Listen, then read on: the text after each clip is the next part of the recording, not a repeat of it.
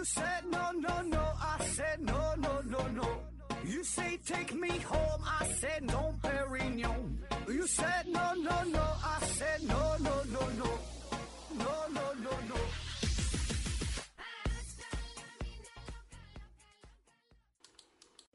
拼命探索，不计后果。欢迎您收听《思考盒子》，本节目由喜马拉雅平台独家播出。今天呢，还是回答听友的问题啊。第一个问题，往西一点提问说，长白山的天池啊是活火山还是休眠火山？呃，哪吒自制藕粉回复说活的啊。这是一个关于火山的问题。那火山呢，根据喷发时间的不同啊，可以分为活火山、休眠火山和死火山这三类啊。呃，长白山天池呢是属于休眠火山啊，就是可以可以再喷发的啊，什么时候分什么时候喷不一定哈，只是还还还还有这个能力啊。那这个这三类火山都啥意思哈？第一类呢就是活火山啊，act active active volcano 啊，就是指尚在活动或周期性发生喷发活动的火山。嗯，这类火山呢是处于活动的旺盛时期。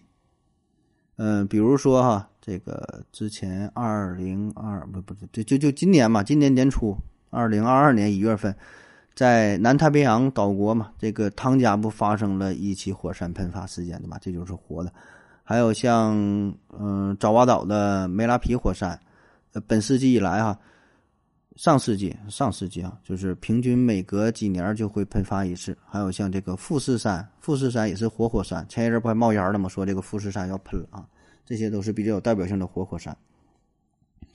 还有一类呢，就是死火山啊，死火山呢，它原来也是火山，原来也是喷发过啊，但都是在死前喷发过啊，死前就是非常非常久远以前了，有史以来就是有人类记录以来吧啊，就没再喷发过啊。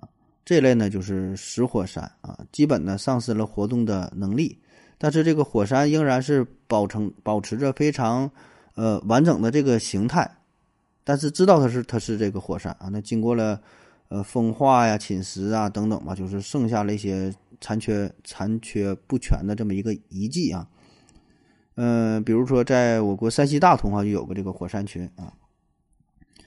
那还有呢，就是像长白山啊、天池这种休眠火山。休眠火山呢，就是说有史以来啊，曾经喷发过，就是以前很长时间以前喷发过，而且呢有个记录啊。但是呢，最近相当长时期内呢，是处于比较安静的状态啊。这种呢就叫做休眠火山。呃，这个天池呢，曾经有记录是在一三二七年和一六五八年，哎，曾经喷发过两回。你看到现在这一六几几年到现在，这差不多四百。四百年了吧，没喷了哈，那啥时候再喷呢？也不知道啊，随时随时都都都都可能再喷啊。下一个问题哈，K 文六三幺零幺零三六提问说：何子老师你好，为什么我过年回江西待了十几天就长了冻疮啊？手挡长了冻疮，一回到深圳才两天就恢复好了。呃，在家比较冷的环境当中，左手那个手指头肿胀的非常明显。一返回深圳呢，就恢复的跟右边一模一样哈，看不出任何异常。冻疮的冻疮这个病的发病机制是什么？除了迁徙改变居住环境，还有别的什么办法可以防止手掌、足部、耳朵啊这些地方不长冻疮？嗯，说这个冻疮这个事儿啊，呃，首先我就个人建议啊，就是说你得先确认一下你所描述的这种情况是否真的就是冻疮。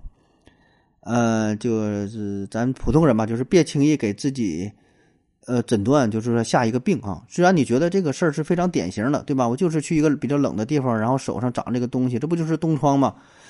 呃，这个事儿咱严谨的说哈，就作为一种疾病来说，你必须首先有一个明确的诊断，你能判断出这确诊了这个到底是啥，然后再研究说这个病的病因是啥。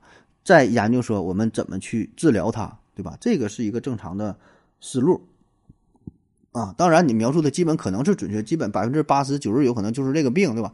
呃，但是如果真的说，咱说从这个疾病负责的角度来说，你去医院，对吧？由专业的医生诊断一下啊，然后再说去去去去具体的治疗啊。就是这个，你要说真是冻疮的话，那里边的因素也是很多。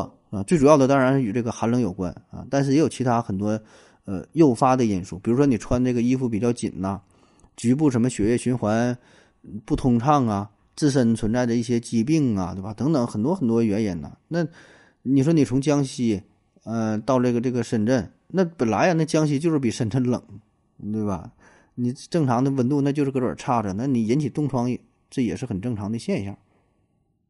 所以这里边我就说，你先去确诊，先看一看啊，温度的、湿度的、你居住的环境的，嗯，然后再去说这个怎么去解决这个这这这这个问题呗。下一个哈，啤酒加咖啡提问说，请问盒子，大海在空气静态的情况下也会有波涛？呃，那么这种能源是来自于哪哈？还有呢，早期人们发明了一种漂浮在海平面上的发电设备，是一长串互相连接着长条形的物品啊，连接处能够弯折啊，弯折的同时内部有活塞，活塞带动液压油通过单向阀发电，呃，液压油在管路内部循环使用啊。我觉得这种发电装置挺好，可是为什么没有大规模的利用？小熊猫粮回复说：“月球的引力？问号啊。”呃，两个事儿哈，第一个说这个这个大海啊，就没有风吹的情况下，也有这个波涛啊。第二个说这个呃海水发电啊，一个一个说啊。咱有句古话嘛，叫做无风三尺浪，对吧？你你在海上，你在海上就旅游坐船也会发现，海上感觉挺平稳的，这个也是在这波浪呢，它它不会停，对吧？一波一波还未平息，是一波又来侵袭呀。那为什么没有风也会？有浪呢，哎，这就是海浪的产生的原因啊。那海浪啊，就是海水运动呗，对吧？那运动的原因是啥？就是力呗，对吧？有力，它就就就有运动呗。那就要研究说这个海浪的这个力是从哪儿来的。那无非这么几个因素啊，一个呢就是风力，对吧？风吹的；还有一个呢就是潮汐的引力啊，太阳啊、月亮啊这个引力；还有呢就是地壳运动产生的这这个这个力，对吧？地壳它也是运动的呀。再有呢，就是海水密度的变化，这种压力差呀，啊，就是种种这些力就会导致，呃，这个波浪的产生啊。所以呢，这个风啊是产生海浪的一个重要因素，但并不是唯一的因素啊。比如说这个钱塘江大潮，主要的原因呢就是由于这个引力造成的，对吧？它不是风。还有像这个海底的火山爆发呀、海底的地震呐、海底的风暴啊，对吧？这些呢也都会导致波浪。当然，这些情况如果是在大海深处我们是看不到的啊，表现出来的只是这个海浪的波动啊，这个是这个波浪产生。然后说用这个海浪发电这个事儿哈，这个想法啊，这个想法很好，也是早早就有了。嗯，确实呢，这个海浪的这个能量是非常之巨大啊。我看过一个数据说，全球海洋这个波浪啊，它的储储能啊，大约是八万 T W H 啊。这个是一个什么单位？他说 etwh 等于十亿 K W H，而人类每年需要的是一点八万 T W H 的这个发电量。所以这个海洋，如果你能把这些这个能量，呃，全都给收集起来的话，那是对于人类来说，这个使用是绰绰有余，对吧？因为确实这个海海洋的面积太大了，对吧？这么大的面积，这么多的能量啊，你你把这收集起来，当然是够用啊。而且确实也有人这么研究过，装置呢也做出来过，也也用了哈，也也好用，也确实确实可以产生电啊。呃，早期呢有一个比较有代表性的利用海浪的发电装置，叫震荡水柱式装置。简单的说呀，就相当于这么一个装置放在大海当中，然后它随着这个海浪的波动跟着起起伏伏上下运动，这个运动海浪的运动就会导致这个装置随之运动嘛。然后呢，这个封闭的装置上边的空气呢就会受到。膨胀和压缩，进而呢就就就就产生产生了电啊，就是上下运动嘛。但它的缺点呢也很明显，就是对地球的对地形的要求比较高，一般呢都是在近海区域啊。当然这个并不是最主要的缺陷，整个这个这个系统吧，体积太庞大了，最重要问题就是效率非常低啊。这么大规模的投入，这么大的体积，然后。利用率、转换率很很很低。那在上世纪七十年代呢，被开发出来之后，在日本、英国，好像在咱们国家挺多地方也都是部署过啊。但后来呢，也没能推广开，就是意义呢并不大啊。你前期投入挺多啊，比如说你，咱举个例子，可能你花了一万块钱造出这么一个东西，扔在大海当中，它产生的电每天大约相当于能产生这个呃一毛钱。那么你想想，这多少年才能收回来？那没等收回来之前，这个东西它可能已经是损坏了啊。所以就是理论上确实能发电，但是能发多少电呢？这个效率是如何呢？是吧？还没达到说你用一块钱能够创造出五块钱的价值。那到后来呢，还有其他的形式，有像什么什么月浪式震荡水柱发电装置啊，就算是一些改进吧。嗯，其实有一些哈，在咱们那个。咱那个三峡三峡水利发电站，它也有也有很多，就是能量转化转化效率比较高的，发电也比较稳定的，啊，抗风浪能力也比较强的这种发电装置，确实是有啊。但是这些嘛都是比较特殊的，只能在这种大坝上啊，利用呃这个这个波浪，就利用这个水能进行发电。纯靠海水的波浪这个去发电的话，目前来看就是呃技术要求比较高。制造成本呢比较贵，装置稳定性呢比较差，最终呢效率比较低，哎，所以呢就是你说行不行？保证是行啊，保证是能做这个东西。但真要说你想大规模推广都这么去用，现在来看哈还是挺难的。哎，谁要能把研究出这么一个东西，那可是狠了啊！下一个问题，幺三五 IG 提问说：盒子在世界的大湖当中啊，里海呢有。啊，阿斯特拉罕，伊朗呢有戈尔干啊，哈哈萨克有阿克套啊，土库曼斯坦有土库曼斯坦，巴西（括弧不是国家巴西，西是希腊的西），还有阿塞拜疆的首都巴库啊。五大湖周围呢有加拿大的首都渥太华、桑德森、多伦多，美国的底特律、密歇根。维多利亚湖呢有乌干达首都啊，马拉维湖周围有马拉维的国家首都，但咸海呢是个例外啊。说咸海周围没有大的城市，呃，是因为湖泊萎缩导致海水盐度上升，引起了鱼类死亡而造成的，基础捕鱼和航运业大大减少，还是说深居内陆不适合航运业啊？但尽管如此，哈萨克对咸海北部做出了治理。呃，湖泊生态恢复正常，每年向欧洲出口大量水产，但尽管如此，依然没有丝毫产生大气大城市的迹象，这是为什么啊？哎呦，说的这个问题比较专业，比较复杂哈。就是说，这个你看，咱们翻开世界地图，你看这些大湖旁边哈，基本呢都有比较发达的城市，对吧？因为人类居住嘛，不管是过去还是现在，都离不开水啊。你有水的话。有资源，然后呢，交通也比较便利，对吧？然后周围环境比较好，非常适合人类居住啊，都有比较大的城市。然后说这个咸海周围就没有什么太大的城市啊。这个咸海呢，是位于中亚哈萨克斯坦和乌兹别克斯坦之间交界之间这么一个咸水湖。原来呢是世界第四大湖，现在就不知道了，因为啥？它它它干巴了，它不蒸发，越来越小啊。原来是最最牛逼的时候是世界第四大啊。水源补充呢，主要是依赖阿姆河和这个希尔河。在一九六零年的时候，它的面积大约是六点八万平方公里。后来面积越来越小，水位呢是不断的下降啊。那在一九八七年的时候，这个咸海啊，它是分成了南咸海、北咸海两片水域，就中间嘛，这就是水位下降嘛，中间就给这个隔开了，变成两片儿那到了二零零三年的时候，哈。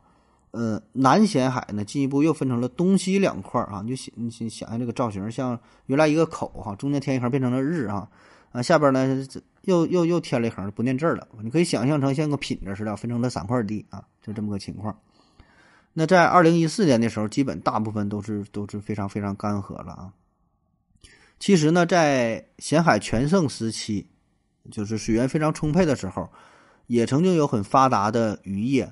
呃，沿岸的从业者呢说超过了四万人啊，在那个年代呢，其实挺牛了哈。这个，呃，捞捕量占前苏联总捕鱼量的六分之一，那也是相当之多了哈。咸海这个英文呢叫做阿阿热阿热 sea 啊，就是翻译过来叫岛之海啊，岛之海。呃，当时在周围呢也有挺多发达的城市，比如说穆伊纳克啊，穆伊纳克现在这地方也是比较算是有名的一个旅游城市啊。嗯，那后来就是因为用水过度嘛，然后补充的这个水源又不足，加上什么全球变暖呐、极端气候等等吧，各种原因，蒸发的也是比较旺盛，后来就越来越小。那水源不多了，自然这个城市发展的也是比较比较比较差哈。特别呢是在上世纪六十年代左右，当时前苏联是要发展农业，呃，种植大片的棉花，所以呢就是使用了分流了咸海当中大量的水域啊，进一步导致了它的枯竭。那么这个事儿啊，也是被联合联合国教科文组织不是联合联合国什么组？联合国粮食农业组织称为是。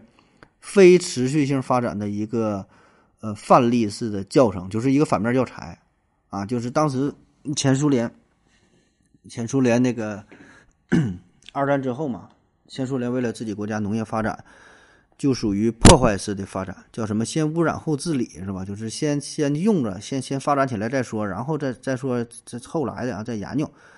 那么从一九六零年啊，大约四百五十万。公顷的面积扩展到一九八零年将近七百万公顷的面积，就是这个这个灌溉面积是，呃，迅速的增增加，人口量呢也是迅速的增加，从一千四百万增加到了两千七百万人口，人口翻倍哈。那么取水量自然也是跟着翻倍啊，所以这个咸海呢自然是遭到了非常严重的破坏，呃，再包括一些小支流也是被过度的开发，最终呢导致大约百分之四十的，就是。影响到了大约百分之四十的这个灌溉的土地，所以呢，只是看到了短期的一个辉煌啊。它繁荣之后呢，对于周围的环境来说是产生了巨大的破坏啊。呃，咱说它是一个内陆湖嘛，呃，它主要是两条供给呢是希尔河和这个阿姆河啊，这两个河的这个呃河水量啊，就是急剧下降啊，所以这个咸海的水位是急急急急剧下降。据观测啊，说一九。七一年到一九七五年，希尔和阿姆河入湖的水量分别是每年五十三亿立方米和二百一十二亿立方米。那到了，呃，从这个一九七六年到一九八零年，呃，短短的五年的时间啊，就分别下降到每年十亿立方米和一百一十亿立方米。那再再再到后来，这个数哈就不一一给你念了，反正就是越来越少，越来越少啊。最后说这个。咸海面积剩下了二点五万平方公里，比原来也是缩小了，缩小了，变成原来几分之一了啊！当然，这里边有它这个当时政治的问题啊。那么，同时呢，也给我们提个醒，就是整个全球气候变暖的问题啊。当然，这个问题这个也是有很多讨论哈。有人说这是一个伪命题啊，等等吧。反正总之吧，就是悠然可见的，就是咸海呢确实是面积逐渐减小啊，海平海平面的这个这个蓄水量呢不断的下降哈，大量的蒸发。下一个问题啊，普普通通流水光提问说：“何子老师，美国的离婚率怎么那么高？哈，高达百分之五十以上，不可思议。”往西点回复说：“中国大城市更高。”说这个美国离婚率很高啊。呃，关于美国离婚率这个问题啊，我没找到一个特别靠谱的数据，说美国离婚率到底是多少。那我在网上大致查了一下，基本呢，确实说美国的离离婚率呢在百分之五十以上啊。呃，大差不差的有百分之五十多的，百分之六十多的。呃，特别是前一阵是比尔盖茨离婚了嘛，是吧？比尔盖茨跟他媳妇离婚了，这个事儿成为了全世界关注的一个热点问题。你想想哈，这么有钱的人，他怎么还离婚呢？哈，这背后有什么原因呢？哈，是是比尔盖茨看不上他媳妇了，还是他媳妇看不上比尔盖茨了呢？哈，这事儿咱就不知道了啊。嗯，咱有句古话说，这个男人有钱就变坏啊。嗯，女人变坏就有钱是吧？男人有钱就变坏啊，男人没一个好东西。那这事儿啊，在美国也是比较适用。呃，根据美国一家媒体的公布的数据显示，说美国的离婚率啊，已经是从百分之五十上升到百分之六十四了哈。这是二零二一年去年的发布的一个数据啊，这个不知道信源是否可靠啊。而在所有这个离婚的群体当中呢。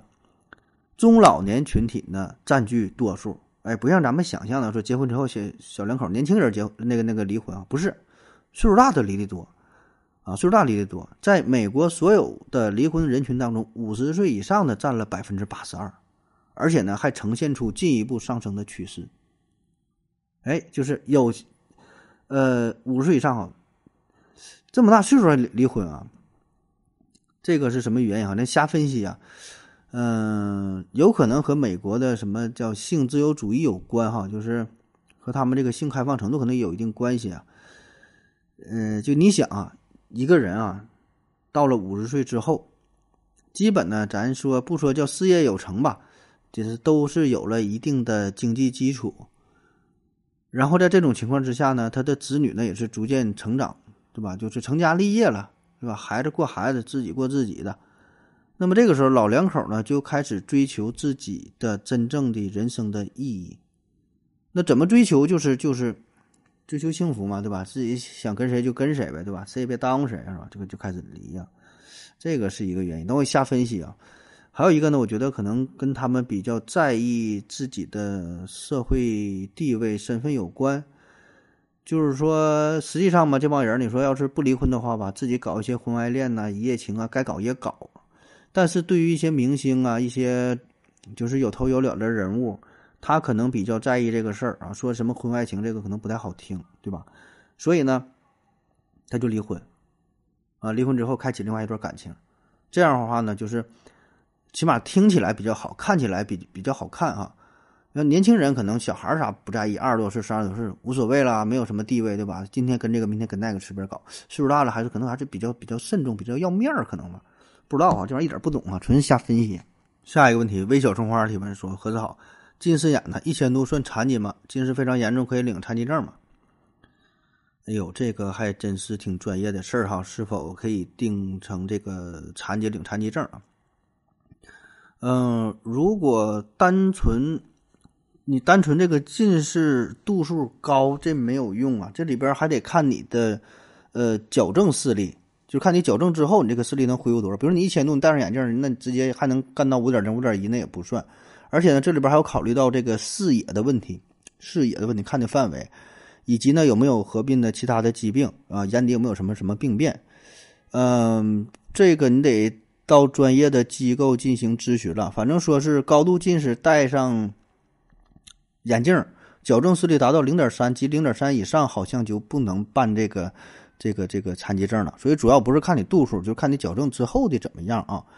嗯，这里边我看我查了一下啊，嗯，叫《中华人民共和国残疾人证啊管理办法》第三条说，残疾人证坚持申领志愿归啊属地管理原则，凡符合残疾标准的视力、听力、言语、肢体、智力、精神及多重残疾人均可申领残疾证。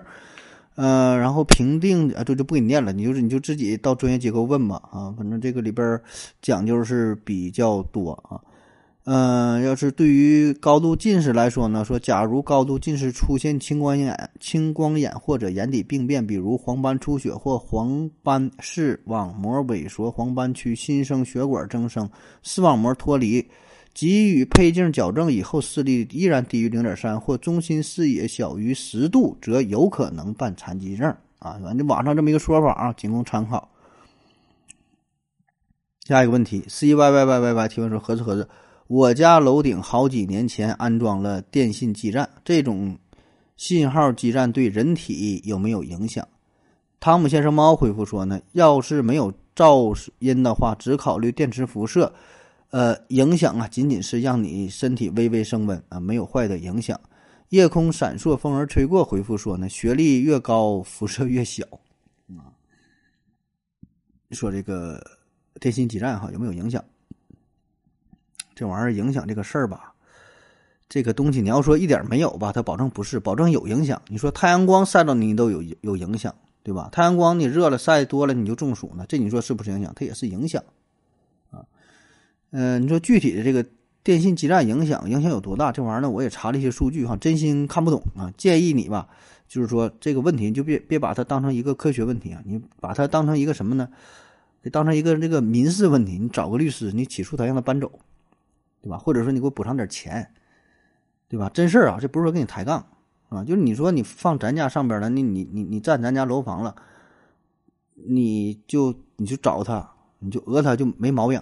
对吧？但凡你身体有任何不舒服，你就告他。你说不行，今天我就脑袋疼，或者我这个孩子得病了，怎么地了？我就说是你的基干基站影响的。你看他害不害怕？他保证能赔你点钱。我告诉你。下一个问题啊，观点爱爱提问说：看老外的电影啊，他们的啤酒盖都是直接用手拧开的，咱们喝啤酒呢都要用这个开瓶器给撬开啊。这是因为他们的啤酒盖有什么特殊的设计，还是说他们普遍比咱们手劲儿比较大啊？嗯，然后还有说这个嗯，为什么咱不设计成这个螺纹的结构？是有专利保护吗？小熊猫粮回复说，美国产的啤酒啊都是螺纹的啊，呃，我手劲不大也能拧开。在美国卖的欧洲啤酒，比如喜力是没有螺纹的，也是要用起子啊。关于这个啤酒瓶盖设计的问题啊，啤酒瓶盖呢，实际上咱常见的，咱感觉就是，呃，一个盖儿，然后得拿这个啤酒的这个起子给给起开。这是可以说是最常见、最通用的一种形式啊，嗯，实际上还有很多的形式啊，嗯，那考考大家哈，这个啤酒瓶盖上面这个齿儿啊，一共有多少个呢？啊，哎，答案呢是二十一个啊，这是一个国际标准，嗯，不是二十个，也不是二十二个啊，不管哪个品牌的啤酒，你去数这个啤酒瓶盖都是二十一个齿儿啊，当然这不是说一个硬性的规定，非得让你这么去做，嗯，而是说呢，通过什么力学的什么设计呀、什么的呀，反正。整来整去，一设计二十一个是最好的。你想啊，这个齿儿要太少的话，保证是摁不住；太多太密的话呢，哎，好像也不行，对吧？你要太密了，一圈全是，力度呢好像也不行。所以二十一个是这个最好的啊，这么一个选择。那说外国啤酒是拧的哈，外国啤酒是拧的，为什么设计成这样呢？这个它就是一种商业惯性吧。就它最开始可能就设计成了拧拧拧的这种习惯，慢慢的也就全都是拧的。咱们呢一开始就是这种盖儿的形式，那就都是盖儿的。说白了呢，这里边没有说哪个更好，哪个哪个不好。说呢，嗯，有什么刻意什么追求啥？不是，就最开始设计成这种了。你现在你说让咱们这些啤酒厂都换成这种拧的，能不能的也能，但是这成本得极高，对吧？整个流水线这生产线都换成另外一种机器，那你这个。成本得多少钱啊？所以暂时就也就这么用了下来。但是中国啤酒，咱啤酒也有很多其他形式啊，也有那种拉环的那种也有啊。不是说易拉罐拉环，就是玻璃瓶上面也是个拉环的，也不用挤着，也很方便，一一拉就能拉开的，这个也有。嗯，而且为啥啤酒说可以不设计成拧的这种形式吧？我觉得这个它跟白酒呢有一点不同，就是咱喝啤酒的话呢，基本不会剩半瓶。就不不涉及到二次、再次就给它这个包装、再次拧上这种需求。就是你咱喝啤酒对吧？基本都是这一瓶起开就喝了了，谁还啤酒还能剩半瓶下顿再喝？没有这种需求，对吧？使使劲能下去。那白酒不是，白酒的时候很多时候你说一个人喝一瓶，那也也有点多对吧？基本的你说喝个二两，哎，剩下拧上。所以呢，这个有这个密封的需求，啤酒呢基本没有。啊，所以呢，设成这种齿儿的结构，它它它也它它也够用啊，不用非得螺纹结构往上拧啊。那好了，感谢各位收听，谢谢大家，再见。